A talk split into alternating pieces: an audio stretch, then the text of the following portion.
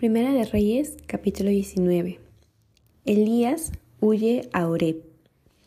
Acab dio a Jezabel la nueva de todo lo que Elías había hecho y de cómo había matado a espada a todos los profetas. Entonces envió Jezabel a Elías un mensajero diciendo, Así me hagan los dioses y aún me añadan, si mañana a estas horas yo no he puesto tu persona como la de uno de ellos.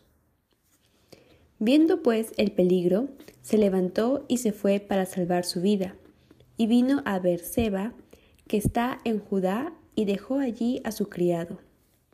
Y él se fue por el desierto un día de camino, y vino y se sentó debajo de un enebro, y deseando morirse dijo, Basta ya, oh Jehová, quítame la vida, pues no soy yo mejor que mis padres y echándose debajo del enebro, se quedó dormido. Y he aquí, luego un ángel le tocó y le dijo, Levántate, come. Entonces él miró, y he aquí a su cabecera una torta cocida sobre las ascuas, y una vasija de agua, y comió y bebió, y volvió a dormirse. Y volviendo el ángel de Jehová la segunda vez, lo tocó diciendo, Levántate y come, porque el largo camino te resta.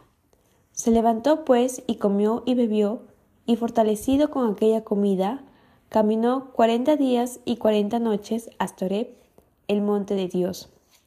Y allí se metió en una cueva donde pasó la noche. Y vino a él palabra de Jehová, el cual le dijo, ¿Qué haces aquí, Elías? Él respondió, He sentido un vivo celo por Jehová, Dios de los ejércitos, porque los hijos de Israel han dejado tu pacto, han derribado tus altares y han matado a espada a tus profetas, y solo yo he quedado y me buscan para quitarme la vida. Él le dijo, Sal fuera y ponte en el monte delante de Jehová.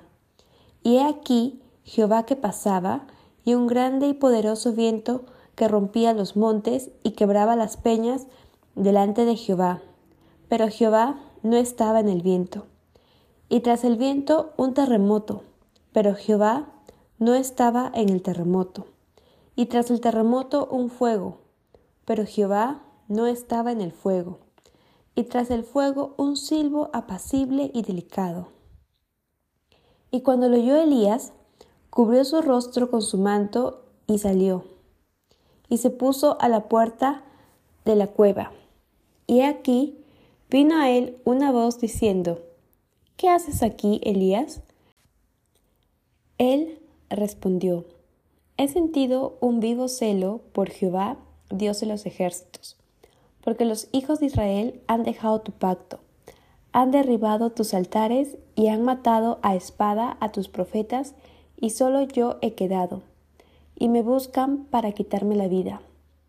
Y le dijo Jehová, Ve, Vuélvete por tu camino, por el desierto de Damasco, y llegarás y ungirás a Hazael por rey de Siria.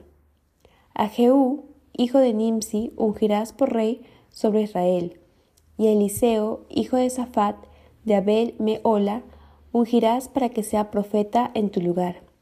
Y el que escapare de la espada de Hazael, Jehú lo matará, y el que escapare de la espada de Jehú, Eliseo lo matará y yo haré que queden en Israel siete mil cuyas rodillas no se doblaron ante Baal y cuyas bocas no lo besaron.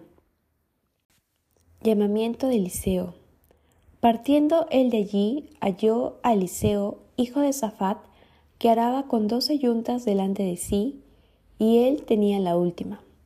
Y pasando Elías por delante de él, echó sobre él su manto, entonces, dejando él los bueyes, vino corriendo en pos de Elías y dijo, Te ruego que me dejes besar a mi padre y a mi madre, y luego te seguiré. Y él le dijo, Ve, vuelve, ¿qué te he hecho yo? Y se volvió y tomó un par de bueyes y los mató. Y con el arado de los bueyes coció la carne y la dio al pueblo para que comiesen. Después se levantó y fue tras Elías y le servía.